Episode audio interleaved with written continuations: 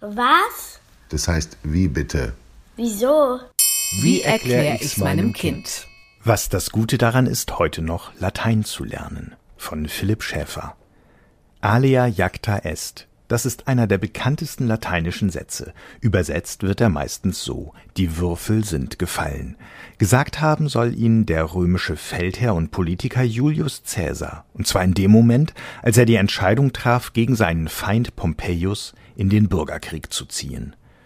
Damit scheint alles klar zu sein. Caesar verdeutlicht, dass seine Entscheidung gefallen ist. Soweit so bekannt. Warum sollten wir uns noch weiter mit diesem lateinischen Zitat beschäftigen? Nun, wenn man genauer hinsieht, gibt es da doch noch ein paar Dinge, über die man nachdenken könnte. Das Wort Jagda zum Beispiel. In der gängigen Übersetzung wird es mit Gefallen wiedergegeben. Etwas näher an der Aussage des lateinischen Textes dürfte aber geworfen sein, denn Cäsar meinte wohl nicht, dass die Würfel einfach hingefallen sind, sie wurden bewusst geworfen, wie bei einem Glücksspiel, um eine Entscheidung zu treffen. Bürgerkrieg, ja oder nein. Vielleicht meinte Cäsar aber auch etwas ganz anderes. Mit seiner Entscheidung für den Bürgerkrieg hat er die Würfel hochgeworfen. Jetzt fliegen sie durch die Luft. Damit ist nur klar, dass es bald zu einer endgültigen Entscheidung kommen wird. Aber zu wessen Gunsten wird diese ausfallen? Wer also wird den Krieg gewinnen? Cäsar oder Pompeius? Es geht aber noch weiter. Die Würfel sind geworfen, müsste lateinisch eigentlich alia jacta sunt heißen. Alia jacta est müsste mit die Würfel ist geworfen übersetzt werden. Das aber ist kein korrekter deutscher Satz. Die Lösung dieses Rätsels? Alia meint hier nicht die einzelnen Würfel, sondern das aus einzelnen Würfeln bestehende Würfelspiel als Ganzes, das Cäsar geworfen hat. Cäsar? Hier lauert das nächste Problem. Cäsar hat zwar selber Bücher geschrieben, aber in keinem davon kommt der Satz Alea jacta est vor. Diesen Ausspruch finden wir bei dem Schriftsteller Sueton, der ein Buch über Cäsar geschrieben hat, allerdings erst mehr als hundert Jahre nach dessen Tod.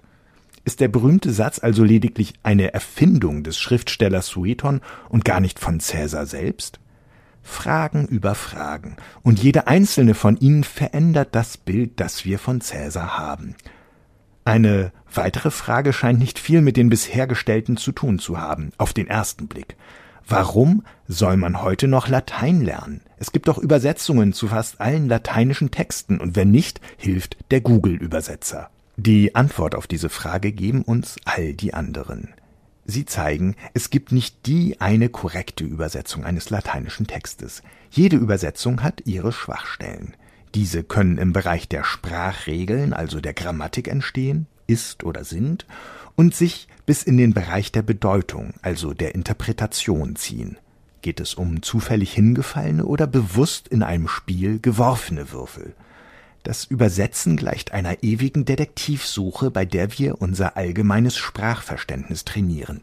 Wir lernen ganz genau hinzuschauen und zu fragen, was war mit diesem Satz eigentlich gemeint?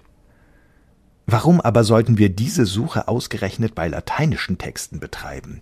Das hängt mit dem Einfluss der Römer, der Sprecher der lateinischen Sprache, auf die europäische Geschichte zusammen. Das römische Reich existierte über 1000 Jahre lang und umfasste zeitweise alle Gebiete um das Mittelmeer. Viele Sprachen wie das Französische oder Spanische entwickelten sich aus der Sprache der Römer. Sie werden daher heute noch Romanisch genannt.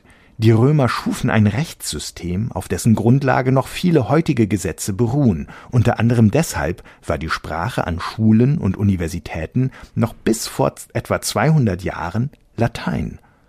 Und dann war da noch Cäsar. Das deutsche Wort Kaiser geht auf seinen Namen zurück. Warum? Weil alle europäischen Herrscher mit diesem Titel den Anspruch hatten, rechtmäßige Nachfolger Cäsars und der Römer als Herrscher zu sein.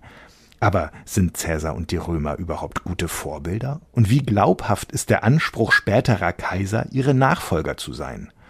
Man sieht, wer sich mit Latein befasst, beschäftigt sich immer auch mit der Geschichte und lernt, sie besser zu verstehen. Damit sind wir zum Schluss wieder bei Cäsar und der offenen Frage, hat er tatsächlich selbst den Satz Alea jacta est gesagt? Die unbefriedigende Antwort, wir wissen es nicht mit Sicherheit. Was Cäsar dazu wohl gesagt hätte?